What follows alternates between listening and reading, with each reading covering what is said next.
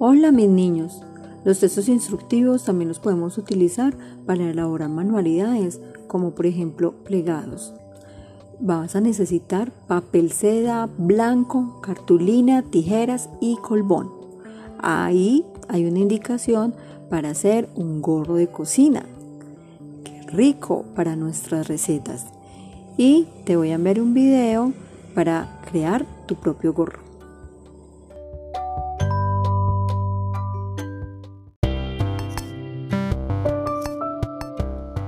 Y para terminar con nuestra guía súper divertida, tenemos la actividad de educación física. Ahora vas a practicar las instrucciones a través del yoga. Busca un espacio cómodo en tu casa y realiza los siguientes ejercicios.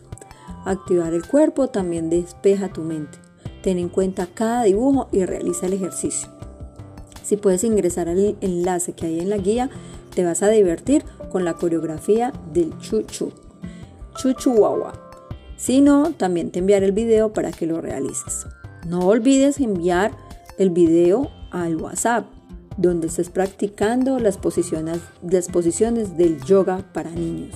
Y para finalizar nuestra evaluación en Practiquemos, vas a hacer, vas a mostrar tu portafolio, el que ya habíamos indicado al inicio de la guía, identificando con tu nombre y el grado presenta un, con un corto video donde muestra las evidencias de sus actividades y explica cuál te agradó más y por qué. Si no puedes enviar un video, lleva al colegio tu portafolio para ser revisado. Muchas gracias por realizar la guía con tanto amor, con tanto entusiasmo y con tanta responsabilidad.